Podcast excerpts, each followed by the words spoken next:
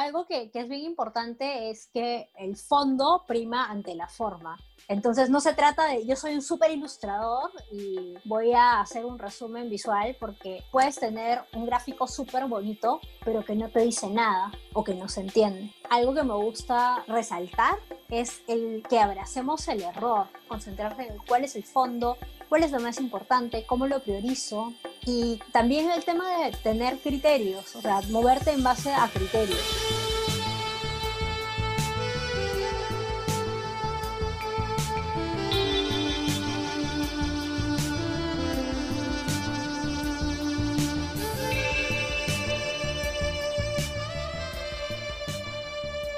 Hola a todos y todas y feliz año nuevo. Por fin se acabó el año del terror, el año, bueno, este año ha sido denominado de todo tipo, hasta nos asustaron diciendo que probablemente no termine, pero bueno, se acabó, ya estamos primero de enero por fin. Estoy ronquita porque bueno, ayer este, corrí bien, bien rico. Y nada, les damos la bienvenida nuevamente al podcast más picante del diseño. Esperamos que ayer hayan usado su ropita interior color amarillo para la buena suerte, que se hayan tomado su copita de champán así como yo, y que ahora estén más que listos para escuchar este candente episodio de inicio de año. Como saben, seguimos con la ardua, ardua misión de seguir desnudando los mitos más hot del diseño, todos esos mitos que se mueren por escuchar. Y esta noche, cabalística en realidad, nos acompaña como siempre nuestra querida Fío. ¿Cómo estás, Fío? Oh, feliz, feliz, feliz. Si vieran ahorita, todavía no me saco mi mascarita de fin de año. Estoy contenta. La verdad ha sido, como dijo Flavio, un año un poco de terror y complicado. Pero entre todos creo que hay que llevarnos siempre lo positivo, los aprendizajes, las cosas buenas ante toda adversidad Así que también como ustedes ya saben y como la audiencia conoce, este espacio de verdad que se las trae. Y dentro de todo, hoy presentaremos a una gran profesional. Hoy desnudaremos un mito que estoy segura todos han estado esperando. Chan, chan, chan, chan. Visual Thinking es solo hacer dibujos y no aporta valor al negocio.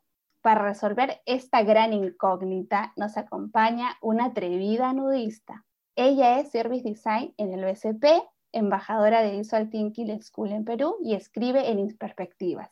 Es un gran referente de Visual Thinking. Con ustedes, Sara Robles. Bienvenida, Sara. Hola, hola chicas. En verdad, muchas gracias por invitarme. Celebrando el año nuevo de que por fin se ha acabado el 2020. Y bueno, súper feliz de responder a todas sus preguntas. Espero no arrepentirme de decir esto, pero sí.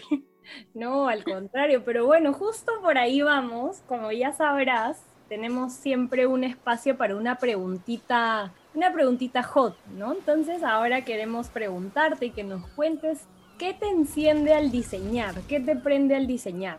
Cuando el deadline está muy cerca, eh, creo que eso nos acelera a todos.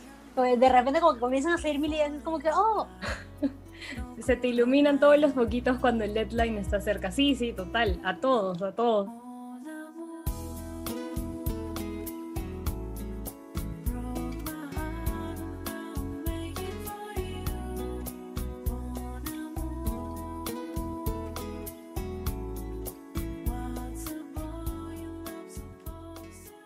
Y bueno, como para ya entrar a la cancha, como decimos criollamente, y hablando ya de este tema que sabemos muchos, muchos quieren saber, ¿cómo definirás o qué es el visual thinking? Perfecto, qué bueno que hemos empezado con esta pregunta. Creo que lo primero y lo más importante es primero quitar el anglicismo. Visual thinking, pensamiento visual. Cuando hablamos de pensamiento visual, creo que las cosas comienzan a quedar un poquito más claras. Cuando hablamos de pensamiento visual no nos referimos a una técnica, dibujos, no. Es una habilidad cognitiva de todos los seres humanos y hay herramientas, técnicas, metodologías que nos ayudan justamente a potenciar.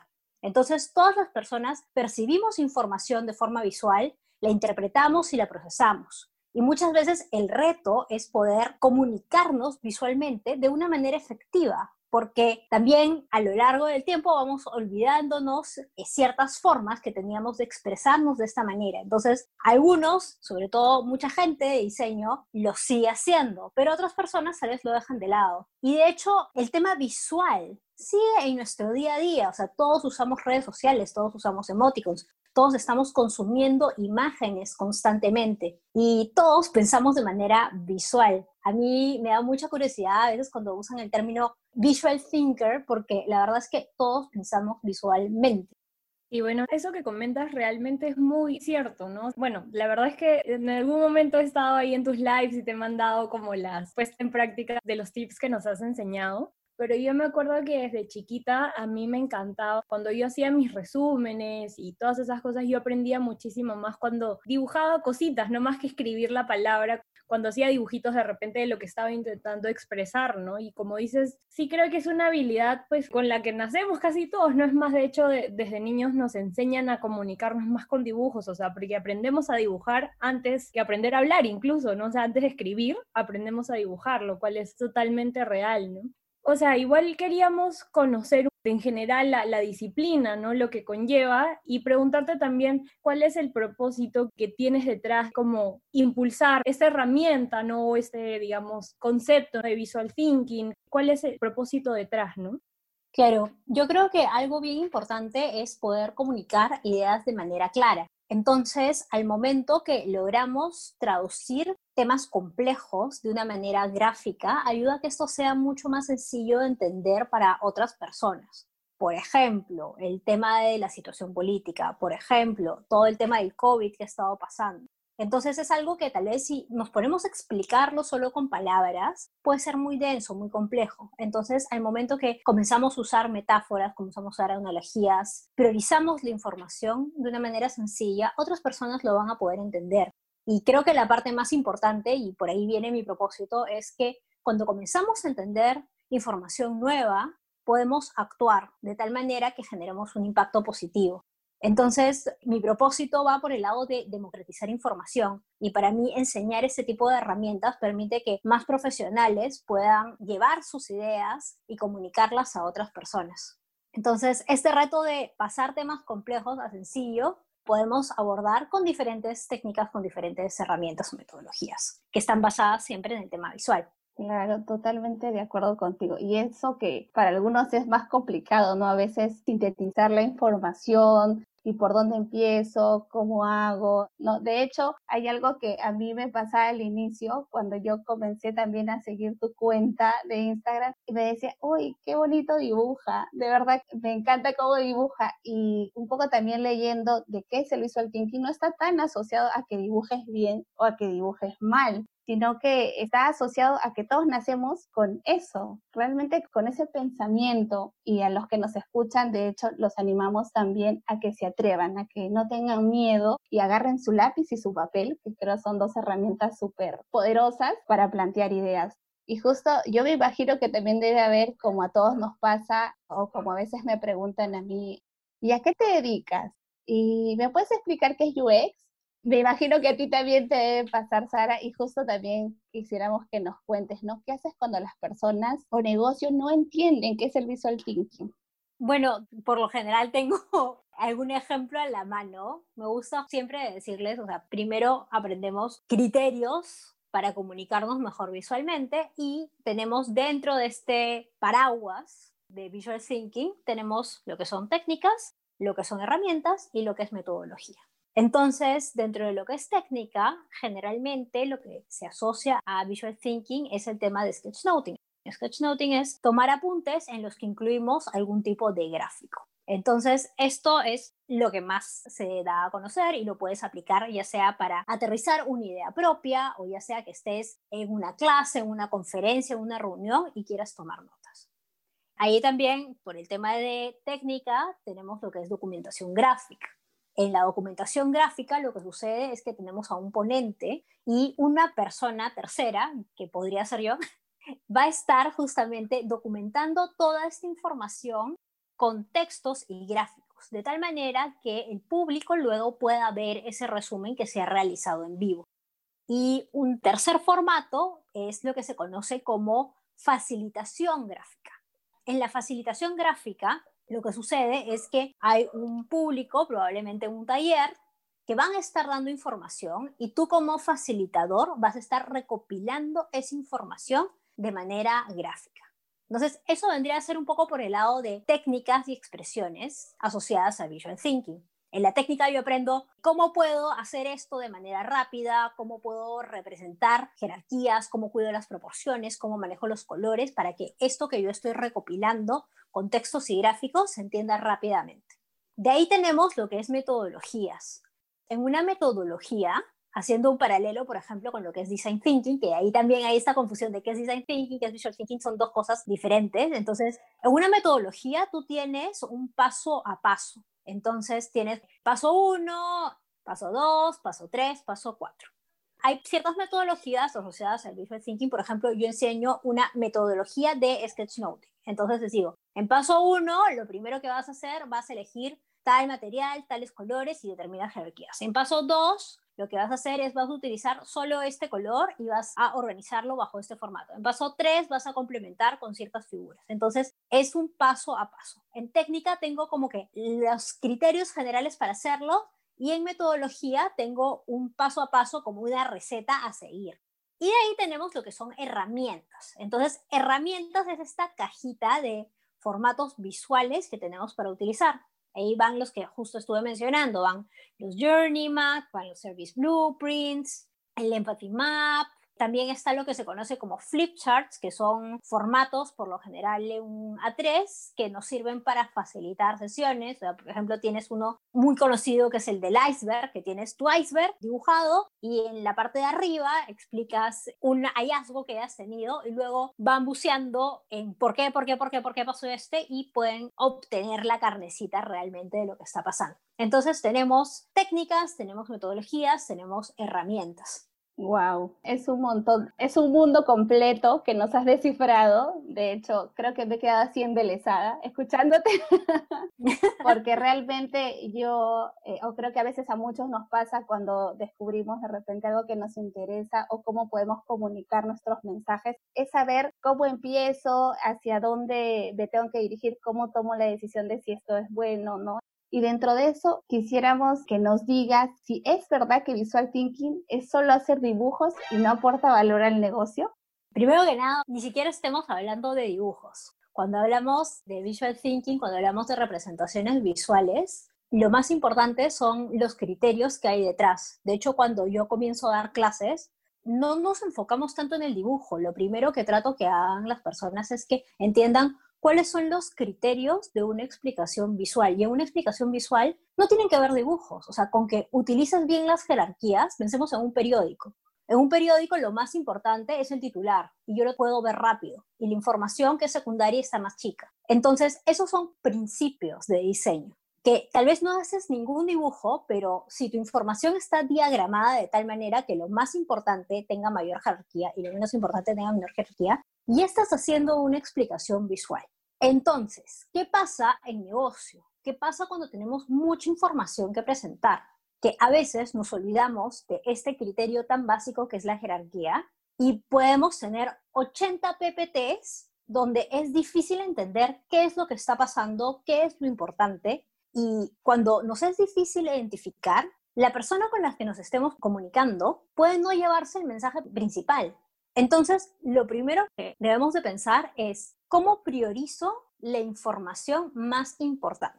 Ahí todavía ni siquiera estamos viendo a gráficos, simplemente estamos viendo de cómo lo muestro de una manera que sea visual. Aquí vuelvo el visual no son dibujos, el visual puede ser una tipografía grande, el visual puede ser que ponga un fondo amarillo detrás de lo que tienen que llevarse. El visual puede ser que haya una foto que represente claramente el mensaje que quiero comunicar. Entonces, el que en mundo corporativo entendamos esos principios y los llevemos a cancha, nos ayuda justamente a que nuestra comunicación sea mejor. De ahí, en un siguiente nivel, si yo tengo un tema complejo que explicar y me mando a hablarlo, me mando un PPT va a ser complicado igual. Entonces ahí, por ejemplo, una buena opción sí es usar tal vez el dibujo y usarlo con figuras muy básicas. Lo más importante no va a ser el dibujo. Hemos visto, por ejemplo, si han visto las explicaciones de Steve Jobs, no es que te pones a dibujar, no se trata de una obra de arte. Significa que mientras yo estoy explicando algo, tú vas a tener algo que ver y vas a entender las relaciones que hay entre ciertos elementos. Y aún mejor si usas metáforas. Entonces, estás llevando un tema que tal vez es lejano para una persona a algo cotidiano. A mí me encanta dar el ejemplo eh, de mi papá. De hecho, lo uso siempre porque mi papá es ingeniero químico especialista en cromatografía. Así que olvídense de chiquita cuando me preguntaban qué hace tu papá, es como, mm, no sé cómo explicarlo. Y me dio un buen ejemplo que de hecho hasta ahora lo recuerdo y por eso siempre me gusta usarlo en mis clases. ¿Qué es un cromatógrafo? Un cromatógrafo es una máquina. Imaginemos que esta máquina es como una gran caja y en esa caja metemos una torta. Luego de esa misma caja van a salir ya no la torta, sino todos los ingredientes de lo que estaba hecha. Entonces vamos a ver la harina, los huevos, eso es exactamente lo que hace un cromatógrafo. Metemos un elemento y lo descompone en todas sus partes. Entonces, cuando yo hago esto y además lo grafico, y grafico la torta, y grafico los huevos, y la gente lo ve, lo que está pasando en sus cerebros es que están asociando un nuevo conocimiento con uno antiguo. Y eso genera un enlace que ayuda a la retención. ¿Qué más queremos que las personas se acuerden de lo que estamos hablando? Entonces, eso a nivel negocio es súper importante. Y si ya vamos a otros niveles que creo que son claves, está el tema de la facilitación y cómo hacemos que diversos equipos se pongan de acuerdo o cómo mapeamos cómo son las experiencias dentro de la organización y las visualizamos y construimos el cómo deberían de darse los procesos para que este tipo de experiencias sean mejores. Entonces, cuando todos estamos viendo lo mismo y cuando vemos graficado o cuando vemos visualmente los aportes de otros, es mucho más fácil que nos alineemos.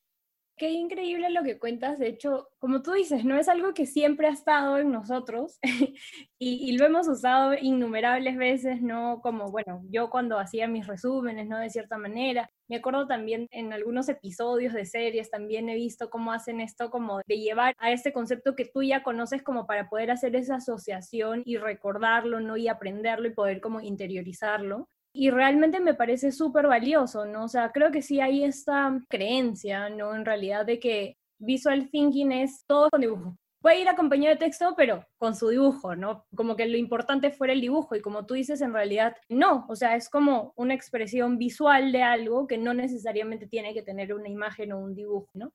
Lo cual en verdad me parece súper bien. De hecho, como hasta creo que a nosotras mismas nos, nos terminas de dejar claro en qué consiste, ¿no? Y teniendo tantas herramientas como tantos propósitos, objetivos, no tantas herramientas dentro del mismo visual thinking que puedes usar, ¿cómo determinas qué es lo que más te conviene utilizar? Si usar dibujos, si usar esquemas, si usar como solo títulos en el proceso que estás elaborando un elemento visual, ¿cómo decides qué te conviene utilizar, ¿no? O qué haría que se entienda mejor lo que estás tratando de comunicar?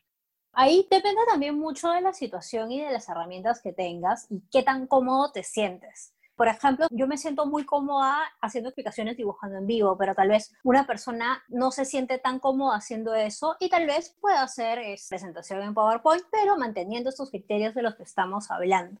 Entonces, ahí también ya determina un tema de práctica, también hay un tema de a quién te estás dirigiendo, cuál va a ser la forma más fácil de que llegues hacia ellos. Y también algo que tenemos, que de hecho creo que muchos ya los usamos, y lastimosamente como que te da la idea de que visual thinking es solamente lo que se relaciona a lo que es sketchnoting, que son justamente apuntes con gráficos, pero por ejemplo hay muchos de nosotros que ya usamos ciertas plantillas, ciertos canvas, como por ejemplo el mapa de empatía, el business model canvas o los journey maps, esas son herramientas visuales. Entonces es algo que ya está preestablecido y según lo que necesitamos mostrar, lo usamos. Sí, de hecho hay tantas herramientas que al final, Sara, o creo que todos aquí nos quedamos pensando, ¿y cuál uso? ¿Cómo lo uso? ¿O qué es lo que quiero aprender? ¿no? ¿Qué quiero saber? Sí me gustaría que nos compartieras de repente algo chiquito sobre cómo podría empezar alguien que no sabe absolutamente nada de visual thinking, ¿no? En lo que está ligado al diseño como tal, pero de repente alguien que nos escuche que sí sería favorable para que tú las puedas dar algunas ideas así chiquitas. Claro, por ejemplo, yo les recomendaría primero que traten de tomar apuntes en diferentes momentos en los que estén. O sea, si encuentran alguna información que les parece interesante o si están en una reunión, que traten de tomar apuntes. En esos apuntes, determinen y vean cuáles son las palabras que más utilizan y si pueden reemplazar esas palabras o pueden acompañarlas con algún icono.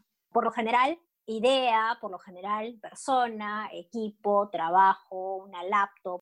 Y son figuras que en verdad puedes representarlas de manera fácil con pocas líneas. Por ejemplo, para hacer una personita rápida, simplemente haces un círculo y eso es como una N abajo. O pueden ver en los emoticons que tienen en el celular y determinar formas gráficas rápidas. A mí me gusta decirles mínimos dibujos viables porque son pequeños gráficos que con un mínimo de líneas representan algo. Entonces es una forma en la que puedes implementar lo gráfico dentro de tus apuntes. Otro consejo que les puedo dar es que cuando tomen apuntes no los tomen a lo largo. Estamos acostumbrados al cuaderno rayado y queremos llenar la línea de un extremo a otro. Es mejor escribir y tomar apuntes por parrafitos, porque la lectura es en vertical. Entonces, si hacemos pequeños grupitos de ideas, va a ser más rápido leerlo. Además que lo que suele pasar, por ejemplo, en conferencias, es que dan información y como que hables de tema A, bueno, más que en conferencias, en clases, porque en las conferencias están más estructuradas, pero hablas de tema A, B y luego vuelves al tema A de nuevo y ya no tienes espacio en tu cuaderno si estás apuntando como cuaderno rayado. Entonces, cuando escribes por parrafitos, por grupitos, y luego dejas espacios entre cada uno, puedes complementarlos luego. Y otro tip que ya yéndonos un poco del lado gráfico a nivel dibujo es que pueden encerrar la información clave en rectángulos. Entonces, al encerrar la información clave en rectángulos, tal vez de otro color, ya estás ayudando a que visualmente puedas ubicar rápidamente cuál es la información clave. Entonces ya ni siquiera tienes que pensar, simplemente lo ves y dices como que, ah, me tengo que acordar de esto, esto, esto. Qué genial, sí, de hecho me acuerdo clarísimo que estuve en tus sesiones, creo que fue al inicio de la pandemia, que empezaste a dar como bloques de sesiones todas las semanas y me acuerdo clarísimo que ahí empecé a implementar esto de encerrar en rectangulitos y poner sombras. Y bueno, de hecho quería aprovechar, cambiando el tema un poquito, algo que en verdad me impactó muchísimo y que creo que no solo a mí, sino a toda la comunidad peruana nos impactó muchísimo fue el aporte que pudiste hacer desde esta herramienta del visual thinking para el tema de la crisis política que tuvimos, ¿no? Y de hecho es un tema bastante complejo, como nos has comentado, y quisiera saber cómo fue para ti esa experiencia, ¿no? De poder aterrizar todo lo que estaba pasando, que en realidad creo que era confuso para todos, porque era un bolondrón de cosas que estaban pasando todo al mismo tiempo, y luego lo llevaste, ¿no? Como una herramienta que en realidad te ayudaba mucho a entender lo que estaba pasando, ¿no? Entonces, ¿cómo fue para ti todo esto? ¿Cómo pudiste expresarlo? ¿Cómo haces también este proceso de discernir todo este bolondrón de información y llevarlo, como tú dices, a bloques más chiquitos para que sea más entendible, ¿no? Bueno, aquí sí quiero hacer un disclaimer la información que se tradujo a varios idiomas no la pasé yo a gráficos, la pasó un amigo que se llama Adrián, que es economista, y yo estuve gestionando también la parte de traducciones. Pero, por ejemplo, lo que sí estuve haciendo, y de hecho no llegué nunca a publicarlo, fue cómo explicarlo a nivel video, porque había mucha información y teníamos que priorizar qué era lo más importante. Entonces, primero es un ejercicio un poco de empatía, porque lo que a mí me pasó era que quería explicar qué estaba pasando acá a mis amigos del extranjero. Y lo que salía en los titulares al comienzo era, han vacado el presidente de Perú por corrupción. Y si a ti te dicen eso y no tienes idea de lo que está pasando, es como que, oye, pero si han quitado a un presidente corrupto, como que está bien, ¿no? Y es como que, no, o sea, no, no es así. Entonces, ahí primero es como que dar un poquito del contexto de qué es lo que estaba pasando, cuántas personas estuvieron a favor, cuántas en contra, ver un poco como que qué había pasado antes y sobre todo cuáles podrían haber sido las consecuencias. Entonces, cuando ya entiendes un poco ese flujo, comienzas a entender como que, ok, este no es el titular realmente que debería haber salido. Y vemos justamente este orden de las jerarquías en los periódicos, sino que podemos ir priorizando cuál era la noticia más fuerte. Yo de ahí más adelante, cuando fueron avanzando las cosas, sí hice una representación gráfica donde justamente trataba de priorizar algunos de los mensajes del nuevo presidente o también, o sea, cómo fueron las comunicaciones que dio Merino cuando renunció. Ahí, por ejemplo, en esas sí no tuve tantísimo trabajo de desarrollo de la información, porque lo que hice fue documentar tal cual lo que iban diciendo. Entonces, según lo que iban hablando, iba pasándolo como que por pedacitos. Y una vez que terminara, lo que veía es como que, ok, ¿cuáles son los mensajes claves que sí o sí nos debemos de llevar? Entonces, por ejemplo, en el caso de Sagasti, lo que hacía mucho énfasis eran en que no debían de haber fallecido nadie por esta situación. Entonces, ese era como que mi bloque de comunicación principal, que aquí sí, por ejemplo, yo tuve de referencia, entre comillas, Pictoline, pero lo que a mí me pasó cuando vi la referencia de Pictoline con la explicación de qué había pasado con las marchas, por ningún lado salían eh, los chicos. Entonces yo dije como que, ok, en verdad ellos dos son los principales. Y ahí fue donde hice la representación, pero justamente en base al mensaje presidencial que dio Sagasti, que digamos que ya tenía picada la información. Pero, por ejemplo, si yo quiero hacer una comunicación de acero, sí tendría yo que investigar bastante del tema, porque sobre todo en temas políticos es bastante delicado lo que vas a comunicar. Entonces tienes que estar muy seguro de lo que vas a poner y cómo lo vas a poner. Por eso también es bueno trabajarlo si los vas a comunicar de esa forma con una persona que realmente domine el tema.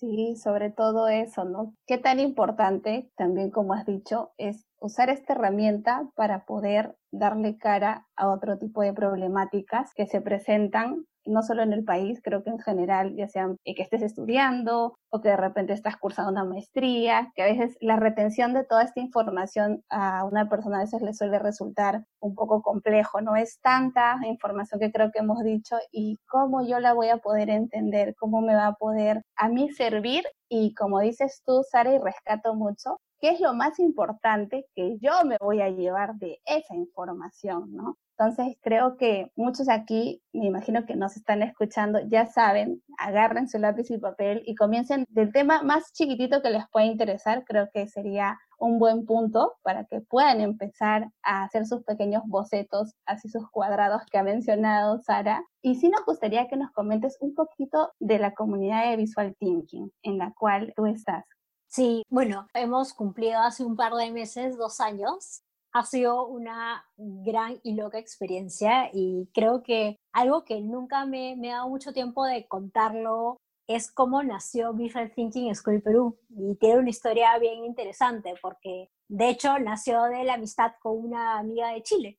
Christine Neckelman es una de las primeras personas que conocí que se dedicaba a ser documentadora gráfica. Ella pasaba justamente a textos y gráficos conferencias en vivo. Yo esto lo comencé a hacer por el 2016, cuando en Perú no se hablaba del tema, no se hacía, era totalmente nuevo, y estaba buscando personas de otros países con los que me pudiera comunicar.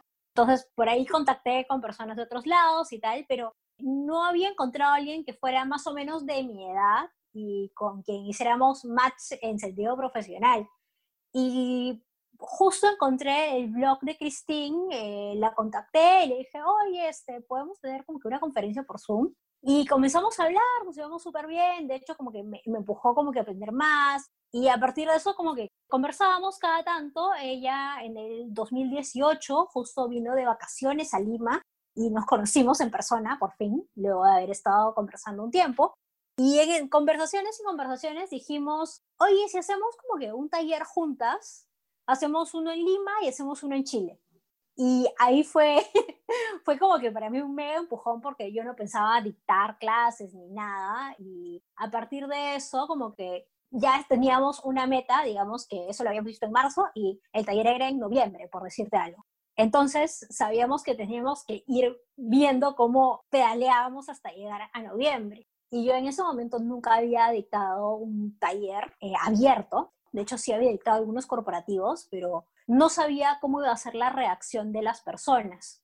Y bueno, dicté mis primeros talleres. Fue una locura porque se llenaron hiper rápido. Iba a ser dos fechas, terminé haciendo como que cinco seguidas. Y algo que me pareció súper bonito es que había mucha gente que tenía interés. Y también había gente que tenía interés, pero no necesariamente tenía los medios. Y lo que queríamos ver también con Cristina en lo que hablábamos, de cómo íbamos a hacer el taller y tal, era ¿Cómo hacemos para que esto crezca un poco más? Porque nos parecía muy valioso pero no, no teníamos tal vez la forma de llegar a más personas, porque si bien dar cursos es una gran forma de enseñar a otros, realmente cuando se hace más grande este conocimiento es cuando el impacto puede ser mucho mayor. Y ahí fue donde vimos a Visual Thinking School, que es una comunidad, de hecho la comunidad nació en Estados Unidos, pero el formato ahorita lo está manejando Colombia. Y Colombia tiene una comunidad súper linda, ellos ya llevan dos años eh, para esas épocas llevando Visual Thinking School y como que había mucho interés y algo que nos encantó del formato es que no se centra solamente en enseñar la herramienta, sino lo que hacen es, esta es la herramienta, pero mira cómo funciona la herramienta aplicada a diferentes temas.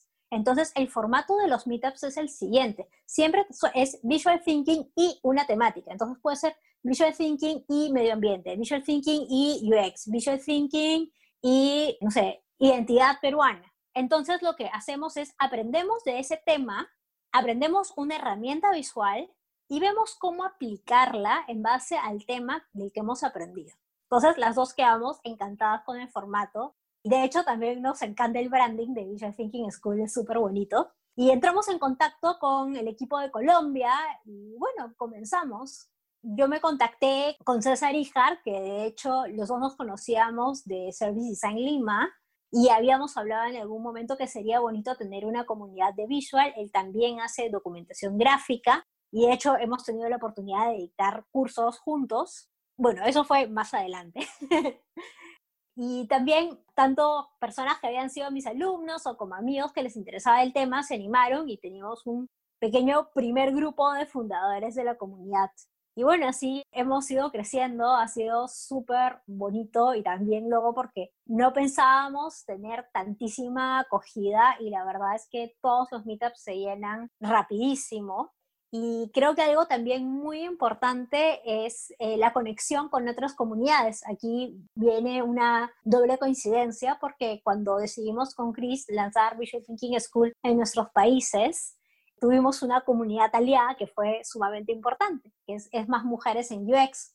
Christine, tanto como yo, habíamos coincidido en entrar en contacto con ellas. De hecho, también más mujeres estaba comenzando. Y yo le digo, oye, mira, hay esta comunidad que está por salir en Perú. Y Chris me dice, oye, pero yo he facilitado sesiones con ellas acá en Chile. Y bueno, entramos en contacto y el lanzamiento de Visual Thinking School Perú creo que fue uno de los primeros meetups de más mujeres en UX, que de hecho también estuvieron eh, las chicas de Chile acá. Entonces tenemos una conexión bien bonita con, con el equipo de más mujeres.